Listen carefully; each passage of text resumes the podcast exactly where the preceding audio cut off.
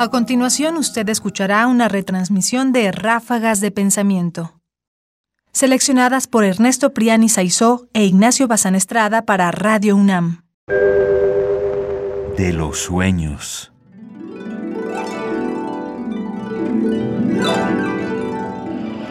Sofía. Sofía. Sofía. Sofía. Sofía. Ráfagas de pensamiento. Ráfagas de pensamiento.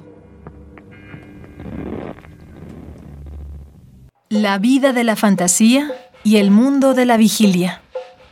Sería también prudente poner por escrito nuestras visiones durante la vela o el sueño y las coincidencias que acontecieron, si es que las costumbres de la ciudad van a resultar rústicas ante lo novedoso de nuestro propósito. Y es que nosotros estimamos conveniente contar con los que denominamos diarios de las noches, afines a los comúnmente llamados diarios, para así tener unas notas que nos informen sobre cada una de las dos fases de nuestra vida. La vida de la fantasía es, lo estaba dejando asentado en nuestro discurso, unas veces mejor, otras peor que la vida corriente, según el estado de la salud o enfermedad en que se encuentre el espíritu.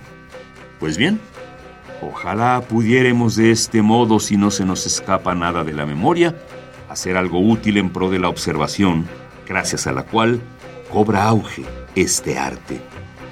Por lo demás, podría ser un gracioso entretenimiento honrarse uno a sí mismo, tanto despierto como dormido, escribiendo la propia historia.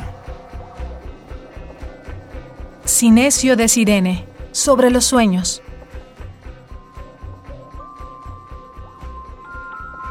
No es común que hablemos de sueños.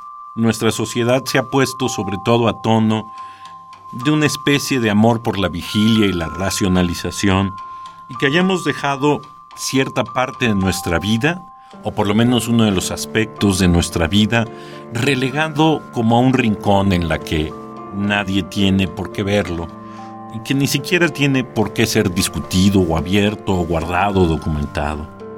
Esto es relativamente nuevo después de un tiempo en que, digamos, sobre todo después de la aparición del psicoanálisis, la gente se dedicaba sobre todo a llevar diarios de sueños. Pero es interesante cómo, desde la época de la antigüedad tardía, a finales del Imperio Romano, Sinesio de Sirene ya notaba la importancia de llevar dos diarios, un diario diurno y uno nocturno, para ir pensando y documentando las coincidencias, las diferencias, es decir, esos mundos en que nosotros vivimos todo el tiempo. Y si traigo a colación justamente el pasaje de Sinesio es por eso, porque creo que sería interesante que empezáramos todos, al menos como un experimento particular, a tratar de conciliar la vida de la fantasía con la vida de la vigilia o de lo que creemos que ocurre cuando estamos despiertos. Porque nunca está de más tratar de asomarse, hacer conciencia, documentar lo que nos pasa en un caso o en otro. Me gusta sobre todo, por supuesto, la razón última que da Sinesio, es decir, es una forma de honrarse a sí mismo, es una manera de darse a uno mismo valor el dar cuenta de cómo es la vida despierto y dormido.